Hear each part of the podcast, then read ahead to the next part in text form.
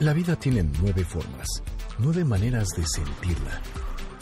Nueve caminos que te conectan con el mundo a través del Enneagrama. MBS 102.5 presenta Conócete. Andrea Vargas y Adelaida Harrison te llevan a descubrir el potencial de tu personalidad. MBS 102.5 en entretenimiento. Estamos contigo. Comenzamos. Hola, ¿qué tal? Esto es Conócete con el Enneagrama. Nosotros somos Adelaida Harrison y Andrea Vargas y nos da muchísimo gusto que estén aquí en MBS Radio, en este programa que tanto nos gusta que se llama Conócete con el Enneagrama. ¿Cómo estás, Adelaida? Bien, gracias, Andrea. Encantada de estar aquí y gracias a todos ustedes por acompañarnos el día de hoy, que tenemos un programa, bueno, todos nos emocionan, siempre estamos encantadas. Sí, siempre decimos que es el mejor programa. Es que cada vez nos vamos superando, de eso se trata. Pero tenemos el día de hoy a una invitada que ya venido en varias ocasiones, a quien queremos mucho, Marcela Rubio Blasquez. Bienvenida, Marcela. Gracias. Ella es psicoterapeuta y es biodescodificadora y ha estado en Core Energy y ha estado también en Pathwork y ha estado, o sea, es una picudosa de todos los temas de psicología y de crecimiento y de desarrollo humano. Y el tema de hoy va a estar muy interesante porque eres prisionero del miedo. Existen muchísimos tipos de miedo, miedo al abandono, miedo a, no poder, miedo a la crítica, miedo a que no me quieran, miedo a... A todo, al éxito, a ser abundante, a ser rico, a tener un mejor trabajo. El miedo nos rige si nosotros decidimos. Entonces, la idea de hoy es que aprendamos qué hacer, primero que conozcamos ese miedo, que sepamos si sí somos prisioneros de algún miedo. Es que de y luego qué hacer con él. ¿Cuántas veces el miedo te impide hacer todo? Por ejemplo, el miedo a la naturaleza, desde meterte al mar, subirte un caballo, este, o sea, ¿cuánto, cuántos miedos existenciales y cuántos miedos o sea, que nos inventamos y que están en nuestra cabeza nos impiden ser libres. Pues sí, y es interesante saber que todos esos miedos tienen un origen, pero para eso, pues, qué mejor que nos diga la experta. Nuestra especialista. ¿De dónde viene el miedo? Marcela, bienvenida. Hola, gracias por invitarme, un placer estar aquí. Eh, bueno, el miedo primario es a que mi manada, como seres mamíferos que somos en esencia, no me reciba porque tenemos la memoria de que sin la manada no podemos sobrevivir. Okay. Eh, y eso es cierto en todos los animales y en nosotros en alguna época, ¿no? Cuando estábamos en, las cavernas, así era. En los mamíferos. Okay. O sea, la, especie mamífera ha necesitado de la manada para subsistir. Eso está en nuestra psique y por lo tanto la necesidad de la familia es tan, tan necesaria, okay, sí. valga la redundancia, por eso, no es tanto el amor como se predica, que la familia es lo más, sino esa necesidad de sentir que yo pertenezco, porque si no pertenezco, si, si no me siento apto, si no doy el ancho, antes me excluían, o, o lo vemos todavía en los perritos, ¿no? Como las, las mamás se comen a los que no saben que no van a poder sobrevivir. Entonces, cuando nosotros empezamos a intuir que no voy a ser apto, que no voy a ser recibido, que no voy a ser nutrido, aceptado y reconocido, de ahí viene ese miedo que es un miedo muy profundo a la muerte, a no sobrevivir. Ese miedo es real, es, es, de, existencial y de preservación. O sea, es un miedo biológico, está en, la biología del ser humano, la pertenencia. Pertenecer porque soy una especie que los primeros años soy tan débil que necesito de la manada para poder sobrevivir. Que la manada sería mi mamá y mi papá o la figura que me cuide hoy en día. Ahora sí. Y ya una vez grande es eh, pertenecer a un grupo social, a un grupo social, a, a, la familia, a los primos, ser apto y competir con los primos. Luego es ser apto y casar a la novia para lograr mantener la especie, estar a la altura para que alguien me quiera ser lo suficientemente seductor para que pueda yo conquistar, luego suficientemente proveedor para poder mantener a la familia y suficientemente nutriente como madre para poder amamantar, cuidar, este, proteger. Y así evolucionando y teniendo diferentes necesidades y diferentes miedos conforme las necesidades van cambiando. Pero ese miedo no se quita, ese miedo este perdura. Ese miedo está, es real. Es real y es durante toda nuestra vida nos va a acompañar. Sí, bueno, por ejemplo, ahorita, no sé si ustedes lo sintieron en enero, que había tanto miedo a nivel social, ¿no? De que este, la gente ya está, y venía Trump y el gasolinazo y la gente muy enojada y todo. Uno empieza a percibir un miedo porque en tu entorno no te sientes seguro, ¿no? O sea, son miedos reales. Ok. Sí. Pero es biológico. Qué interesante, ¿no? La psicosis colectiva es como para sobrevivir. Claro, y yo creo que es como para unirte. ¿Por qué dicen que los mexicanos nos unimos en la desgracia, no? Porque mientras estás cómodo, mientras estás en tu confort, pues no sientes el miedo. Pero en el momento en que empiezas a sentir que tus hermanos están sufriendo, pues sí es un sentido humanitario, pero yo también siento que es un sentido biológico de decir, uy, te cuido porque si tú estás mal, yo voy a estar mal. O sea, es, lógico, ¿no? O sea, si tú estás padeciendo hambre, al rato me vas a venir a agredir o... O sea, es muy biológico, es muy, es muy real. Okay. Muy natural. Ok, pero entonces, ¿existen miedos reales y miedos inventados? ¿O creados por el ser? O Yo siento que, que existen miedos desfasados. Ok. O sea, eh, cuando eres niño, estos miedos a que tu clan no te proteja son reales. Se quedan congelados en la psique. Y la psique es la mente. ¿O mm. cómo describo la psique para la gente que no tiene términos psicológicos? Ok.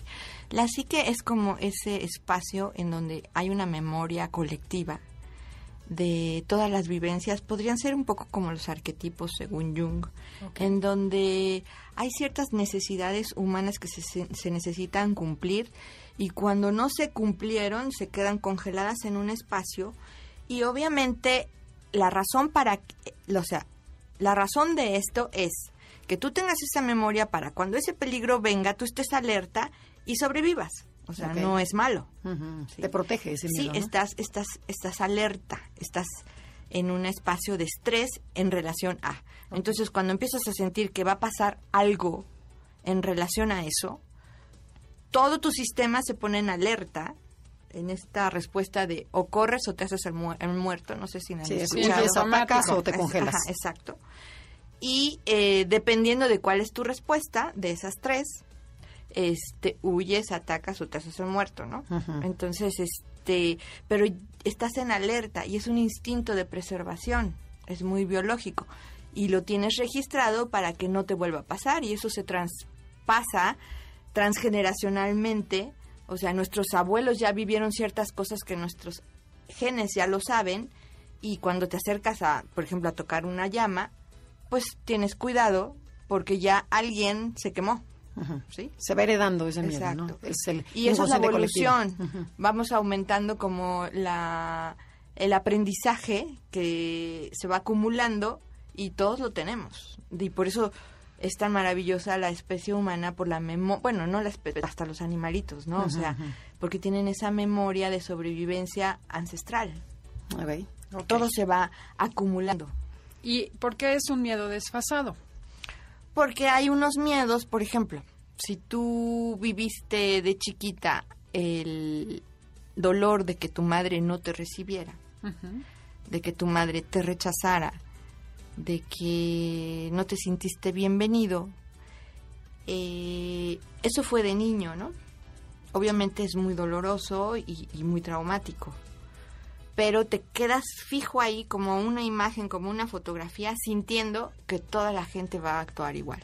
Ok, o sea, dices, esto así es, esto es la realidad. Es una generalización, es una creencia en ciertos métodos, un programa, un código que se queda congelado y que así ves la vida.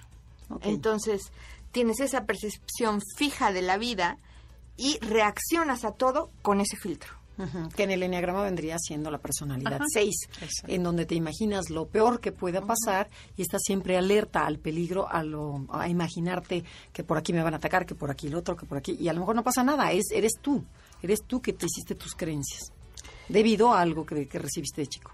Lo que pasa es que, bueno, aquí también ya vamos a entrar a lo cuántico, ¿no?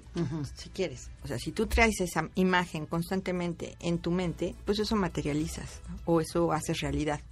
O aunque no sea, tú, reaccionas así. y tú lo interpretas así, ¿no? Claro. Si alguien te ve un poquitito feo, ya es un gran drama y tú vas a reaccionar agresiva o, o te vas a ir justificada porque me vio feo. Claro. Y a lo mejor te vio feo porque traía una basura en el ojo. o porque estaba enojado. Exacto, pero con otra gente. Sí, exacto. Entonces, ese es el, lo desfasado, ¿no? Que, que, ok, de niño fue real, de niño fue una cosa de vida o muerte, fue un dolor espantoso y un miedo paralizante sentir que tu madre no te recibe. ¿sí? y, y, te petrificaste y, y, y, generaste un cierto, una cierta defensa, ya sea que te refugiaste en la mente o en lo espiritual. Normalmente eso es lo que pasa cuando la mamá no nos quiere. Como el cuerpecito está tan débil, que esto viene de bioenergética y de core energética que el cuerpo está muy débil, entonces los niños, los bebitos se refugian en la cabeza o se salen del cuerpo porque es muy doloroso estar en un cuerpo viviendo el rechazo de mamá.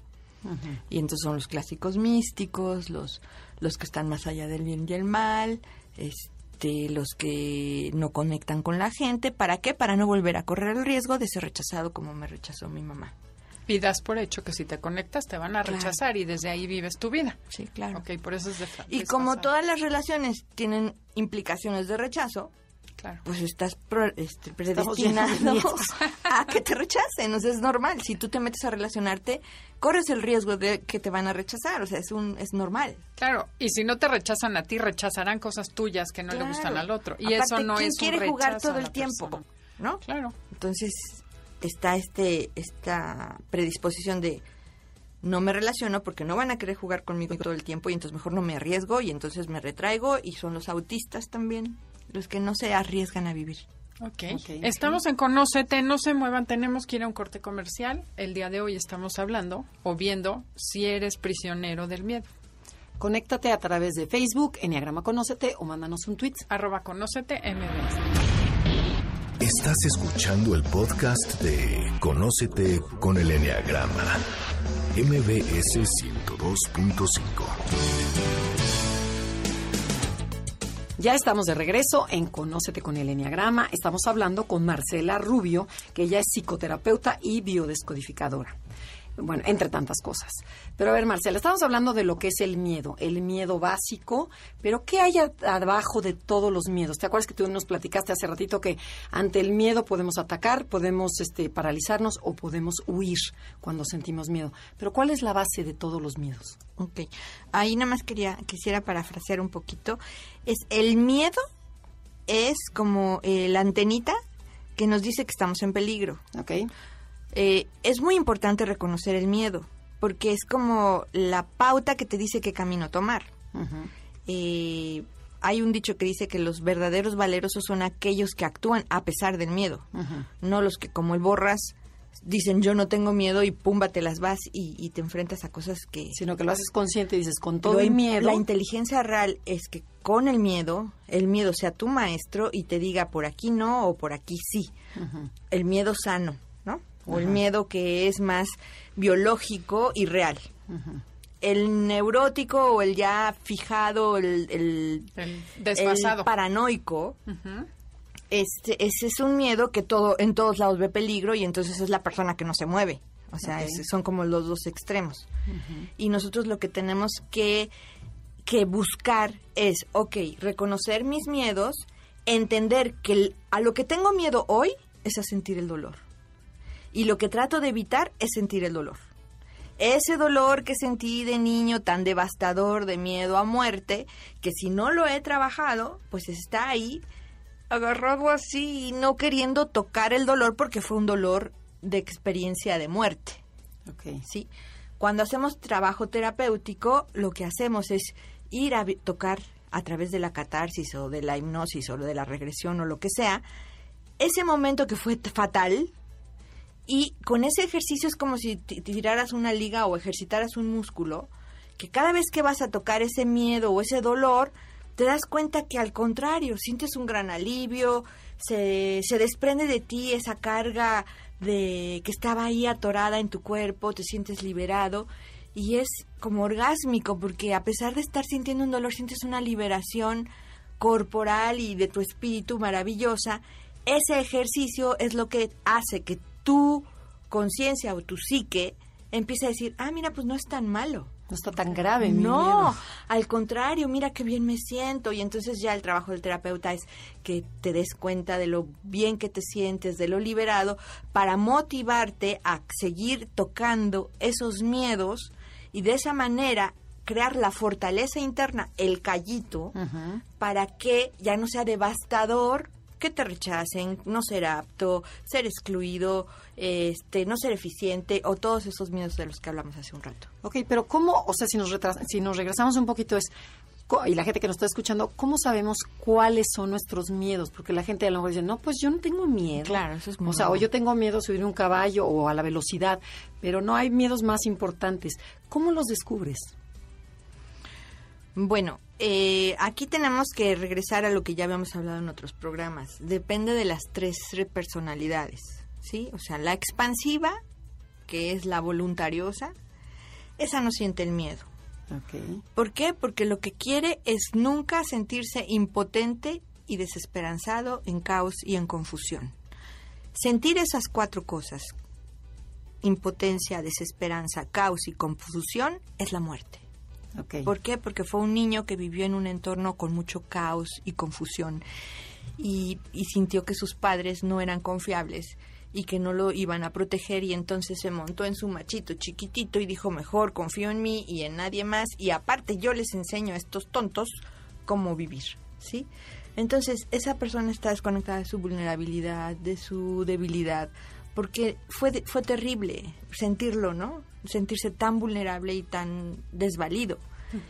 Entonces, esa persona es la que cuesta más trabajo que, reconozca que tiene miedo.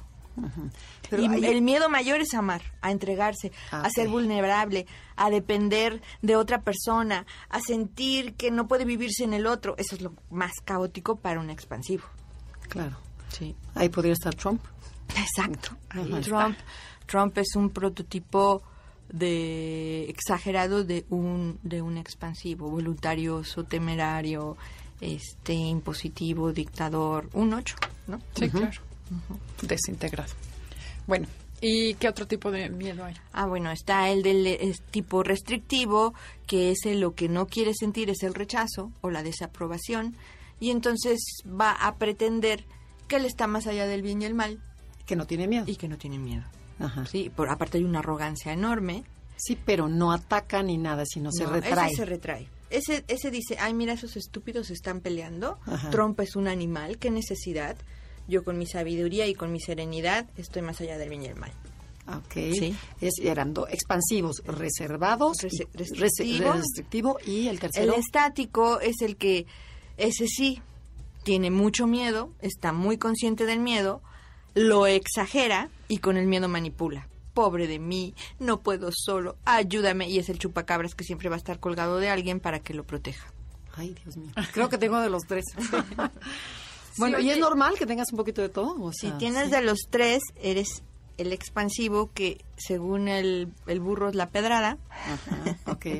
Dependiendo de con quién estés, te camuflajeas porque la la necesidad básica del, del voluntarioso, del expansivo, es hacer mi voluntad.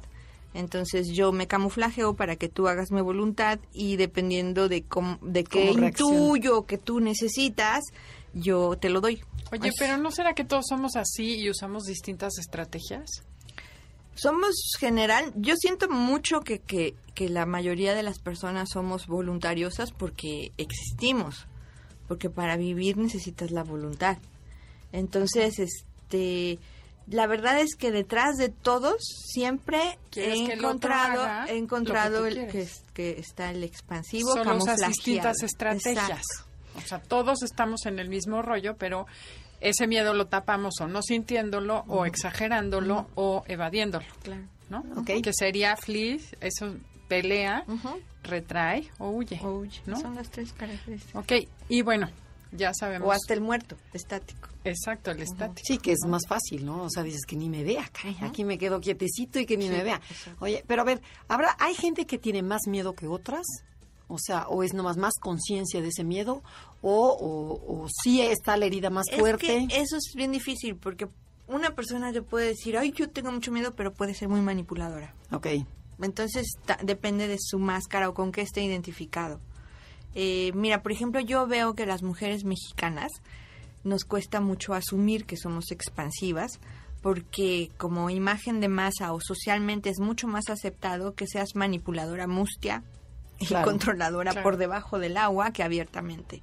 Entonces, a una mujer mexicana le cuesta mucho asumir que es expansiva y se enmascara mucho detrás del miedo de ay pobre de mí, no puedo sola, para manipular y para hacer que los otros hagan su voluntad, ¿no? No, no asume su poder.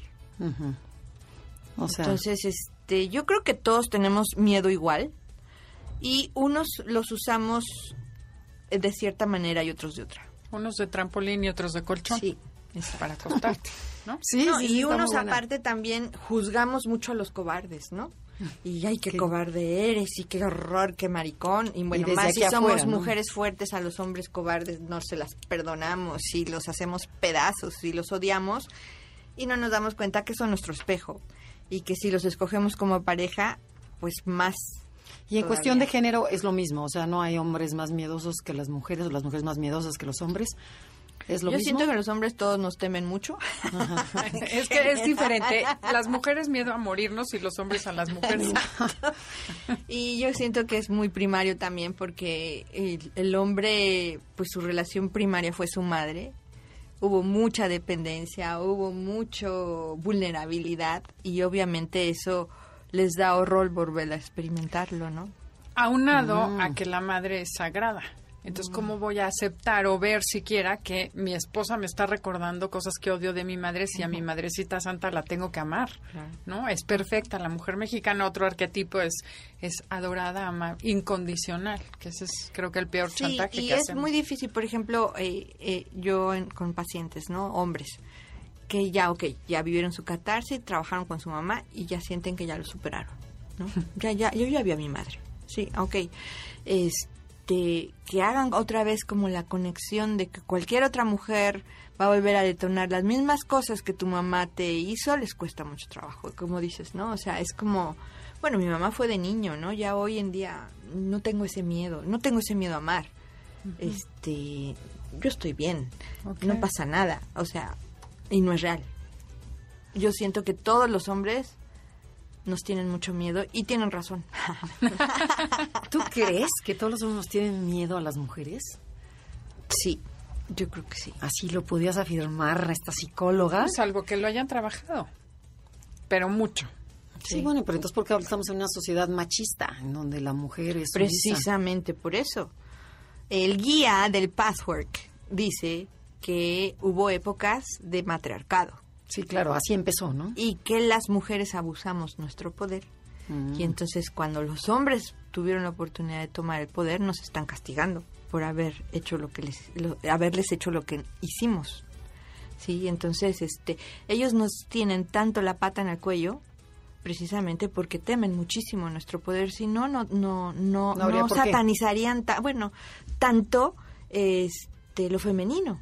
O sea, le tienen tan, tanto miedo la iglesia y muchas instituciones a lo femenino porque tienen recuerdos del poder que tenemos y en esta vida el poder de la madre, tan grande, tan avasallador, tan omnipotente para el niño, que por eso quieren, bueno, Trump quiere erradicarlo, ¿no? Claro. Exacto. Pues ¿Cómo nos ha servido el señor Trump? Yo sí le estoy agradecida porque es más fácil explicar cualquier patología gracias a él. bueno, entonces, el miedo, ¿cómo se transforma ese miedo al dolor? Porque sí es cierto, básicamente no es tanto miedo a morirme, sino miedo a sufrir que te corten la inspiración a la mitad de la frase. ¿Nos tenemos que ir a un corte? Sí, nos tenemos que ir a un corte, pero tú habías dicho, nomás para concluir, que dice, el miedo te desconecta, ¿no? Y, el, y, el, y, lo, opuesto del miedo es el amor. El amor te une. Entonces, no se vayan. Este, la pregunta vuelve a repetir, Adelaida. ¿Tenemos más miedo al dolor que a morirnos? Esto es Conócete con el Enneagrama. Estás escuchando el podcast de Conócete con el Enneagrama, MBS 102.5. Ya regresamos. Esto es Conocete con el Enneagrama. Estamos con Marcela Rubio Blasquez y nosotros somos Adelaida y Andrea. Y Adelaida tenía una pregunta muy interesante porque estamos hablando sobre los miedos y estos miedos nos tienen atrapados. Todo lo que podríamos hacer si no tuviéramos miedo, ¿estás de acuerdo? Exacto. Y o sea, principalmente los números 6 en el Enneagrama. Bueno, yo creo que seríamos dueños del mundo y el miedo nos impide. Y de verdad seis? Yo soy seis. Mm. Y de verdad si es una cárcel, es si me atreviera, si me hiciera, si o sea, dices, ¿cómo le hago para quitármelo? Pero primero vamos a conocer lo que dijo Adelaide. Así es. Yo creo que todos tenemos miedo a distintas cosas, pero el miedo al miedo es el del seis. Y me surge una, bueno, habíamos hecho una pregunta antes del corte comercial. ¿Tenemos más miedo al dolor que miedo a morirnos? Mira, el, cuando yo empecé a estudiar el Pathwork, el guía en todas las lecturas habla del miedo a morir, que tenemos que forzarnos a sentir ese miedo a morir y que está unido al dolor. ¿Sí? A ver, voy a refrasear, voy a, playarme un poquito más. Eh, a mí me costaba mucho, o sea, lo veía como muy dramático que el abandono fuera un miedo a morir. Sí. Y la verdad, me tardé muchos años como en, dimensionar eso que trata de decir el, guía, ¿no? Hasta que vas a resentir ese, ese abandono o ese, en mi caso, rechazo de mi madre, en donde si mi mamá no me quiere, pues yo tengo miedo a morir primero y mucho dolor, ¿sí? No sé qué sea primero o cómo cómo esté entretejido todavía, ¿eh? a pesar de que ya llevo no, es que si no me quiere mi madre, me voy a morir. O sea, primero es el, el, dolor y después, porque eso me, me, va a llevar a la muerte, ¿no? Sí, yo creo que en ese, ah, bueno, ahorita pensando, me viene esto. Todos amamos la vida y por eso estamos aquí, ¿no? O sea, somos seres que queremos y escogemos venir y cuando estamos aquí amamos vivir, ¿ok? ¿no? Y la, la posibilidad de muerte es muy dolorosa. Entonces ahí creo que se podría unir el dolor y el miedo a, morir y el dolor a morir. Yo entonces quitaría a lo mejor miedo y poner el dolor de morir, el, el dolor de dejar de vivir, el dolor de dejar de, de, expresarme, de expanderme, de explorar, de experimentar y expresar quién soy es muy doloroso. Y como decías, el 6 viven mucho dolor por no ser aventurero, por no arriesgarse a expresar, explorar, experimentar y expresar quién es. Porque la vida, si la vemos en, una plantita o en un animalito, es expresión. Claro. El otro día decían algo muy interesante que sí te deja pensando. Si no estás creciendo, estás muriendo. Claro. O sea, si no te estás expandiendo, te estás muriendo. ¿Y cuánta gente vive muerta en vida porque le da miedo hacer todo, a moverse de donde está? Y tú lo que propones es tocar el miedo, o sea, ese miedo que tienes, que ya sean, muchos miedos, es tocarlo, sentirlo, o sea, que te duela y ahí vas a descubrir algo, ¿no? Ahí descubres que te liberas. Ok. ¿Sí? Y que no tan grave. alivio. Reconoces que no te mueres, ¿sí? Porque la, la, premisa es que si vuelvo a tocar eso, me muero. Porque sentí ese dolor de miedo a morirme y, y no lo vuelvo a tocar porque me voy a morir. Es la creencia. a ver, una pregunta para ver si entendí bien. Yo me vuelvo a meter en ese niño chiquito que vivió la sensación de me voy a morir en esta situación, pero ya tienes herramientas de adulto. Entonces el chiste es ver ese miedo con las herramientas que tienes hoy en día. Volverlo a enfrentar, pero no es que te vayas a morir, porque ya tienes toda la historia de tu vida. En algunas... ¿Te va a cambiar esa creencia? En algunas técnicas de terapia puede ser así, en la que yo hago no, porque con la hipnosis y con la regresión, lo que yo intento es que vayas a ese momento... Y a esa edad. Eh, a esa edad, que te, que te posiciones en tiempo y espacio en ese momento del shock, del bioshock, como habla la medicina germánica, ¿no? Que literalmente te sientas y me pasa muy seguido en las consultas que se sientan en el vientre, que tengan la paranoia de que mi papá quiere una un niño y yo soy niña. Y, el sentir el miedo de saber que mi papá cuando me vea no me va a querer, ¿no? O, el clan no me va a aceptar porque esperaban una un, un, niño. Y eso la gente lo siente y siente como la opresión del vientre y la sensación de estrés de que la mamá también está muy presionada por el papá por tener un hijo y, y ella sabe que es niña y a lo mejor la mamá también inconsciente y está estresada, ¿no? Es, eso se revive y no necesariamente con la conciencia de adulto, aunque nunca la pierdes cuando haces esta hipnosis pequeña, que, que nunca pierdes la conciencia de hoy, por eso creo que es tan mágica, porque puedes estar como en dos lugares, observando y estando. Y es muy mágico, ¿no? Porque al mismo tiempo te da muchos recursos y empiezas a crear ese elástico, ese músculo que te que te entrena a ir a ese momento, reconocerlo, sentirlo, abrazarlo, ya no negarlo y con conciencia decir, sí, mira, fue terrible, pero ve dónde estás hoy, ve a dónde has llegado hoy, ve la maravillosa persona que es y todo lo que has logrado a pesar de haber vivido tan feo. Ok, y a ver, Marcela, por ejemplo, porque mucha gente dice, bueno, ¿y a mí qué me importa si mi mamá me, rechazó, me abandonó? Porque ya, yo ya estoy grande, ya ya lo superé. Ya lo superé. Pero, ¿qué tanto te lleva, por ejemplo, si yo no puedo relacionar con alguien, no puedo tener pareja, porque otra vez siento que me va a rechazar y no me abro y no me no abro mi parte vulnerable, es ese mismo miedo que tuve de rechazo a mi mamá se vuelve a, repetir en mi vida adulta. O sea, todo es una repetición o no. Eh, bueno, vamos a, retomar el título del, del programa, ¿no? Esa es la cárcel, precisamente. Que por la paranoia de que esta mujer me va a volver a hacer sentir vulnerable, dependiente, mm, chiquitito, este, no hombre, no independiente, no fuerte, no me arriesgo, no le entro. Me mantengo al margen y me privo de la experiencia. Y como en esa, como decías al principio, la del éxito, o sea, no nada más lo negativo, ¿no? sino lo bonito también. ¿Por qué? Porque está implícito un, programa o una amenaza de que voy a sentir ahí feo, como sentí de niño, y entonces mejor no siento nada. Y entonces estoy aprisionado. Ok, ya entendí. Y entonces no estoy entregado a la vida y este y estoy con unas defensas y una paranoia espantosa. ¿Y necesariamente tengo que ir a terapia para eso o lo puedo hacer solo? Ay. O sola. Pues o sea, mira, hay, por ejemplo, leer, yo, yo recomiendo leer lecturas del Pathwork. Son densas, son difíciles, son largas. No, no, hija, entonces algo más fácil. Algo más no, te van a mandar a volar. Bueno, si te quieres ahorrar la terapia, yo te estoy diciendo que te quieres ahorrar el dinero de la terapia. Es más fácil que vayas a una sesión. Sí, pero ¿cuántas veces no, cuántas leer una lectura? No, mira, yo te puedo decir que cuando yo encontré las lecturas del Pathwork, yo literalmente dije, esta es la verdad, y sentí una fuerza que me jalaba del pantano. ¿Dónde encuentras esas lecturas? En, en, YouTube. Pathworkmexico.org en, en internet. Están todos. Pathwork, path como camino, P-A-T-H, work de trabajo, México.org. En español y en inglés pathwork.mx. Sí. bueno, sí, punto com.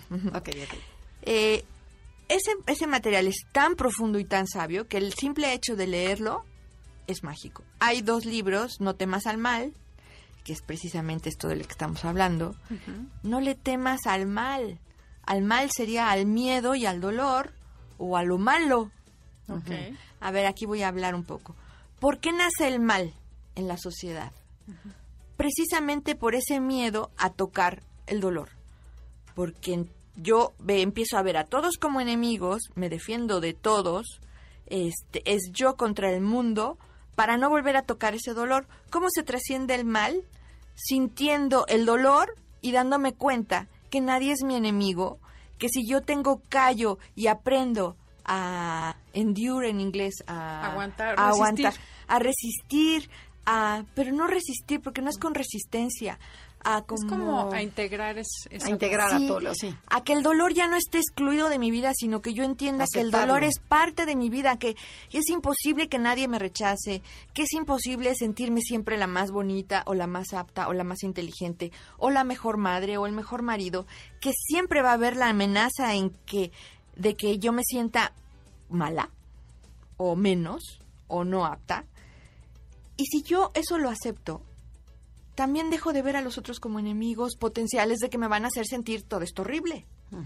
Deja de haber enemigos. Se baja la, coraza. Y al contrario, entiendo que si alguien llega y me hace sentir eso es porque todavía tengo que trabajar un poquitito en mi sentirme apta, en todas esas cosas, y se vuelve mi gran maestro y lo honro y lo bendigo y dejo de odiarlo. Claro, y lo bueno, haz de cuenta que me estás dando una clase porque me acaba de pasar lo mismo, que hemos trabajado 80 veces esto y el tema y fui a una junta, presenté un proyecto y me dijeron, bueno, es que tenemos otros proveedores que hemos usado anteriormente, suficiente para que yo me conectara con chin, que poca, ya no me no me han dicho que no, pero es chin, que poca, ya no, ahora le voy a preguntar por qué no me lo aceptó. Que dije, a ver, tranquila, en la cabeza te lleva otra vez a la misma situación. A la comparación, a juzgar. Y pararte y decir, a ver, espérate, ni siquiera te han dicho si sí o si no, suéltalo y ya cuando se presente la ocasión, haces lo que tengas que hacer. Pero otra cosa que es buena si no quieren ir a terapia es cómprense un muñeco o los hombres un osito y las mujeres una muñequita.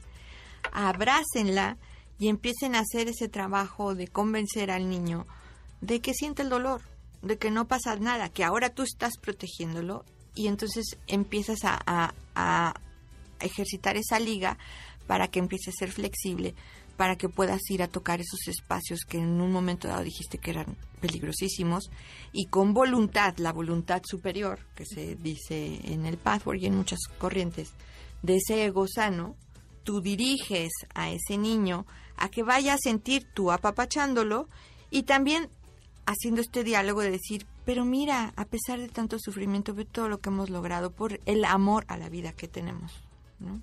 por las ganas de vivir, de expresar, explorar, experimentar y, emanar quién soy.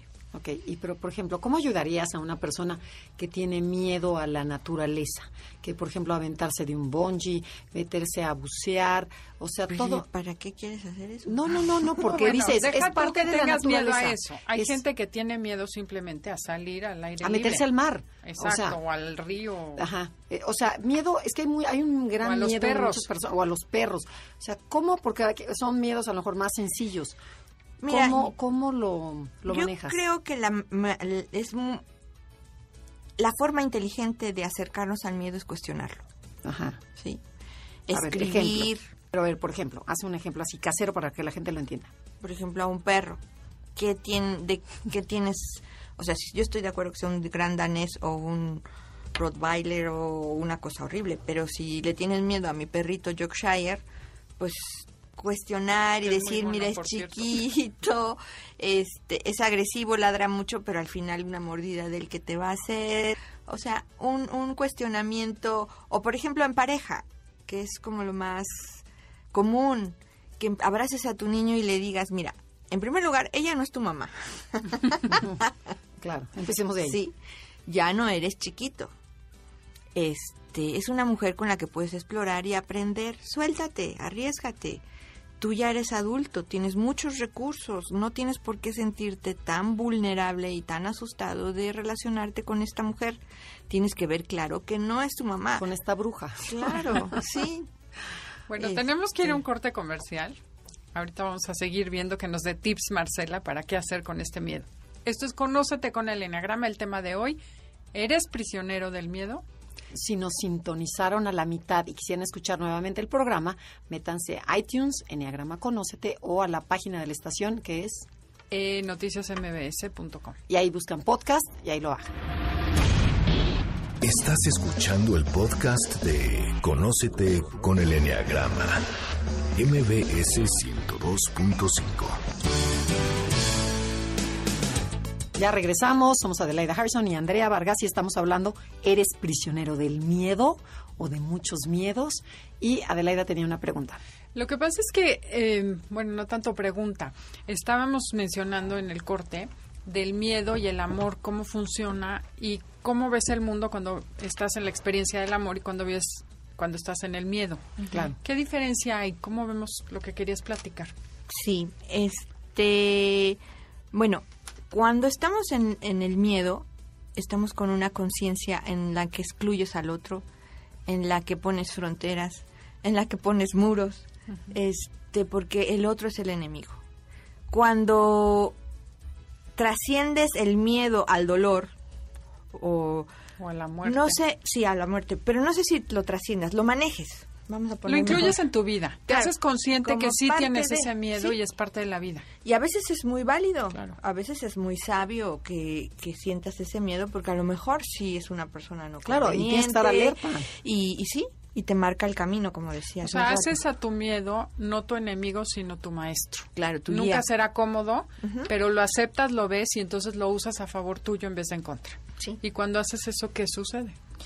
Este, entras a una mente incluyente, a una conciencia incluyente, a donde, desde donde observas todo, desde donde ya no excluyes cosas, sino entiendes que todo es aprendizaje y trasciendes el juicio, porque también estás en tu centro, porque desde ahí ves todo lo que es y entiendes que todo es aprendizaje y, ves a todos como tus maestros y dejas la paranoia, ¿no? Este, te vuelves libre porque ya no estás eh, percibiendo todo detrás del miedo. Te vuelves parte del mundo, te integras. Te integras.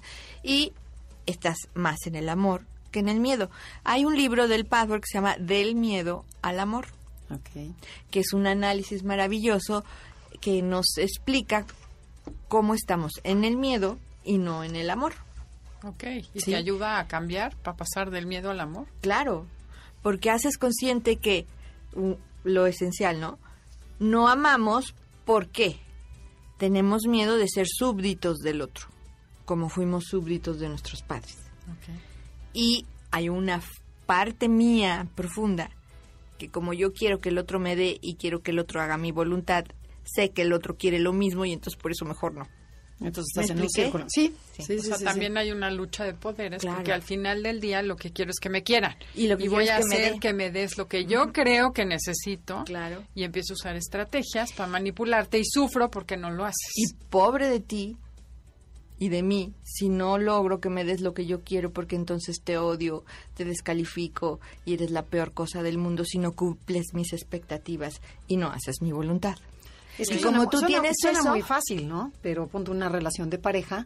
Es eso, precisamente. sí, sí, pero dices, no cumples mis expectativas y eh, te dejo y, o sea, Y te vas a buscar otra pareja que va a ser exactamente el mismo infierno con distinto diablo porque tú tienes que cambiar antes de ir a buscar otra pareja, ¿no?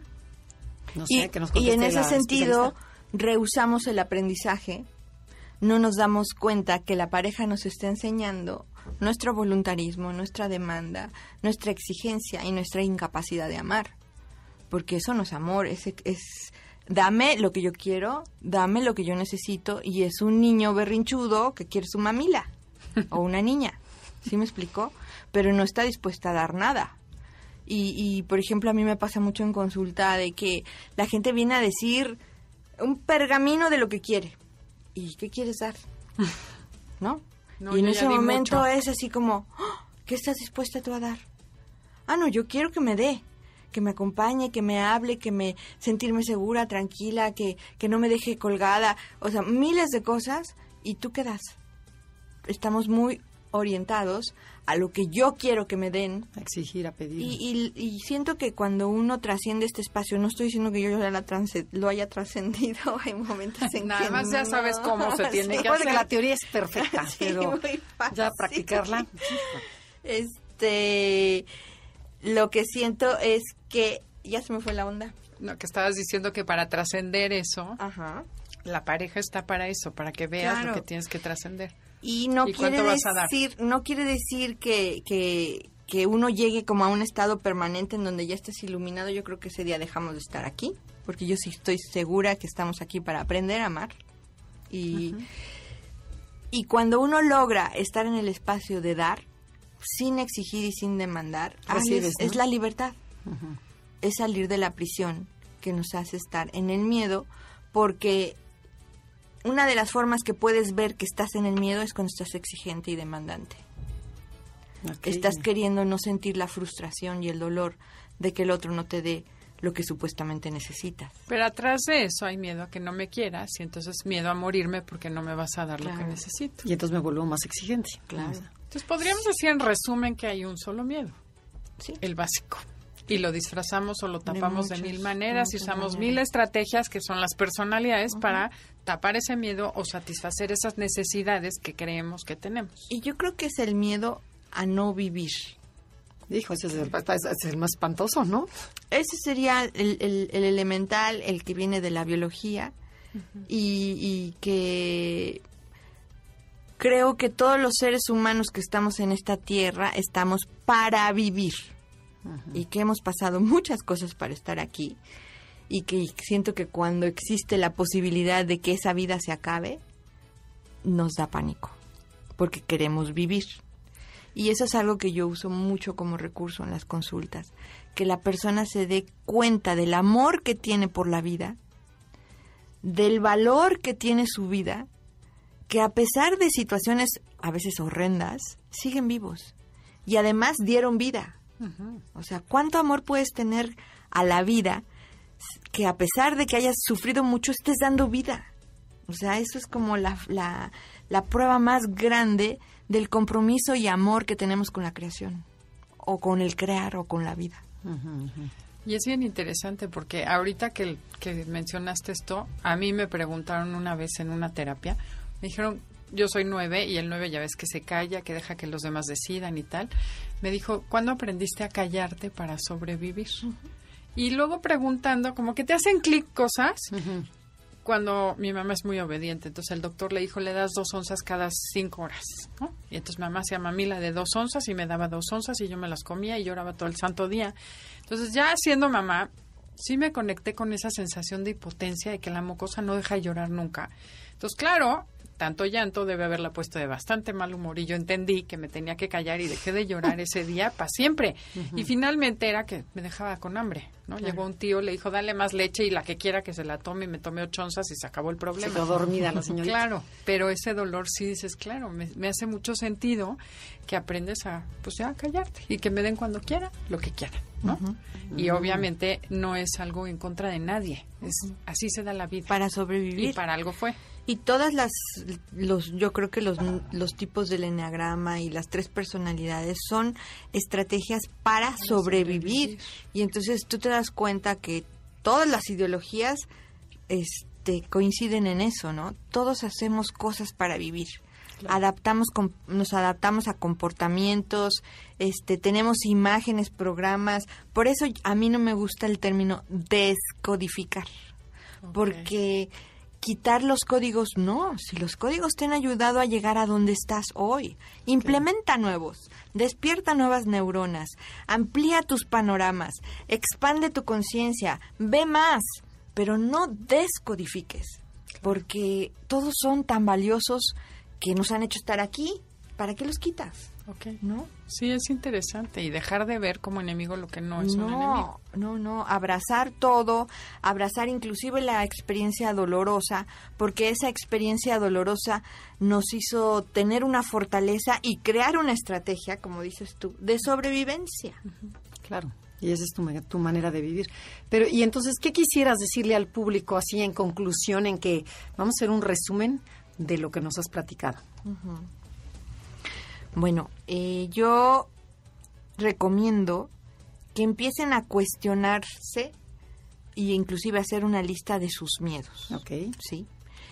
Que traten de ver el común denominador de estos miedos, que es el miedo a morir, a dejar de vivir, dejar de existir.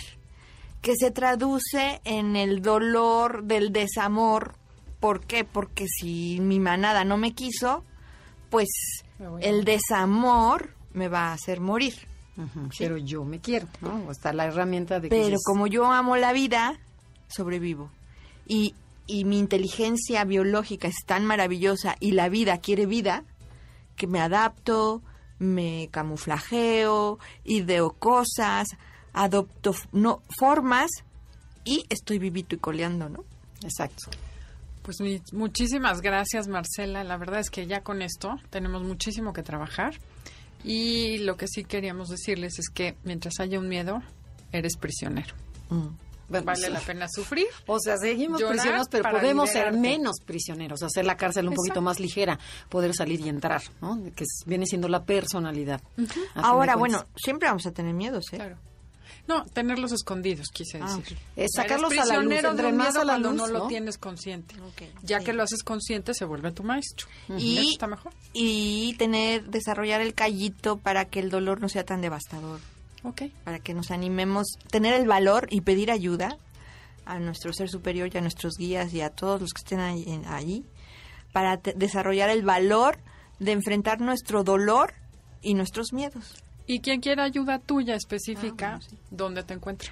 Este, mi celular es 984-116-4201 y tengo mi página web www.marcelarubioblásquez.org. Ahí tengo muchísima información y que ayuda mucho a todo este proceso. Sí, muchísimas gracias Marcela, siempre es un placer tenerte porque siempre aprendemos algo. Hay un placer. Y gracias a ustedes por habernos acompañado el día de hoy. Los esperamos la semana entrante aquí en Conócete con el Enneagrama y los dejamos con Concha León Portilla en Enlace 50. Gracias Janina, nuestra productora, y hasta la próxima. MBS 102.5 presentó Conócete Andrea Vargas y Adelaida Harrison te esperan en la siguiente emisión con más herramientas para descubrir tu personalidad a través del Enneagrama. MBS 102.5 en entretenimiento. Estamos contigo.